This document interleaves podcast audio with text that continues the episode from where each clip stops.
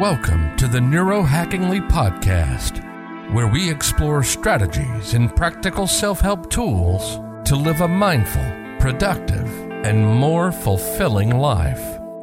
Yes, hello everyone, and welcome to this episode. Um, I just wanted to tell you again that I'm not going completely insane. I'm really doing this challenge because I want to get myself out there. I want to get myself out of my own comfort zone. And that's why I'm actually doing this challenge. Also, I find it great for, yeah, just not procrastinating, for just doing, focusing on one thing at a day and um, just getting involved in experiments every day.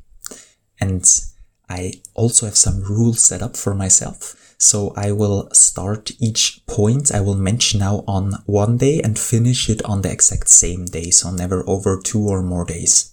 And also I will start um, a random ge- uh, number generator on the internet the day before. And this will just um, spit me out a number between 1 and 31. So I it chooses for me what I will, what task I will complete on the next day. I have, yeah, I have those 31 points in specific sections and you can also read it then on my blog for detailed description. I will just now go roughly over what I will complete then in the next 31 days, hopefully. So the first one is way out of my comfort zone. It starts with point number one to ask for a 20% discount at a supermarket or cafe like Starbucks. Then number two, to compliment one stranger. Then the next section is things I have procrastinated on for weeks, months, or also years because I felt overwhelmed by the duration and workload. And the third point is to create, for this section, is to create an online course that really sucks and publish it on one day. The number four, make a YouTube video and post it online. The number five, go to your retirement home and ask some residents about their story. Oh, I've wanted to do this for such a, such a long time. I'm really looking forward to do this. Then number six, do three good things for other people. And number seven, to journal for one hour. Then there are those 30 day challenges chunked down. Um, I always saw them on YouTube 30 day challenge, 30 day challenge, and they always overwhelmed me. So I decided to yeah, do my one day challenges. So number eight is to don't use my phone for one day. Number nine, to don't eat any artificial sugar for one day. Number 10, don't beat myself up for one day. Yeah, not that easy. Number 11, don't complain for one day. Also not that easy for an Austrian. And number 12, give away 30 things. Also, then the next section is boring administrative stuff, but still important. So, number 13 is to search for an apartment, to make 14, make my email inbox zero.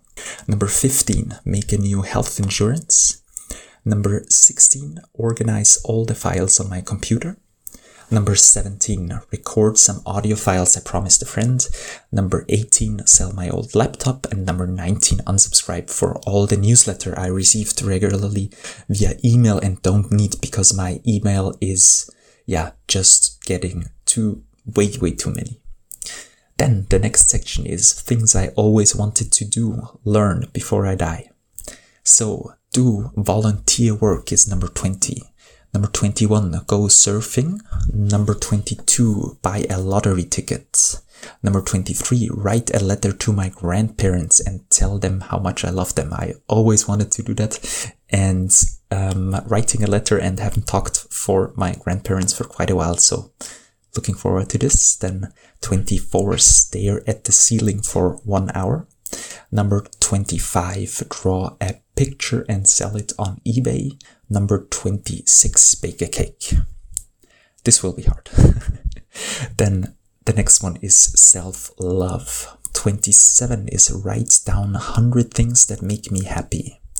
Number 28, don't do anything for one day. And number 29, meditate for two hours straight through. Then the next sections are also three things mentioned those are from the top five regrets of the dying, the article. And um, it says, I wish I had st- stayed in touch with my friends more. And yeah, I also want to do this with family. So I want to call three friends I haven't spoken for a really, really long time. Is number 30 and 31 is to phone my parents and sister and tell them how much I love them. Um, just because it also says that I wish I'd had the courage to express my feelings um, in the article. And yeah, this is lately something I've maybe missed a little. Then mm, the last two things are just cool things I can't mention I have done sometime. What would be nice is just to do 1000 push-ups on one day and to draw a picture and sell it on eBay for any amount. So these are the things I will be doing in the next 31 days. Yeah, now a little bit more than 31, 33 actually, but I will be sharing it on my blog. And if you want to follow along with your own list or with me, then you're uh, welcome. Yeah, you, you can do it anytime. It would be really, really nice. And um, yeah, for updates, daily updates, I hope I will do the daily updates. I will try to. You can follow my blog and my newsletter and also on YouTube. So thank you so much for listening and bye bye.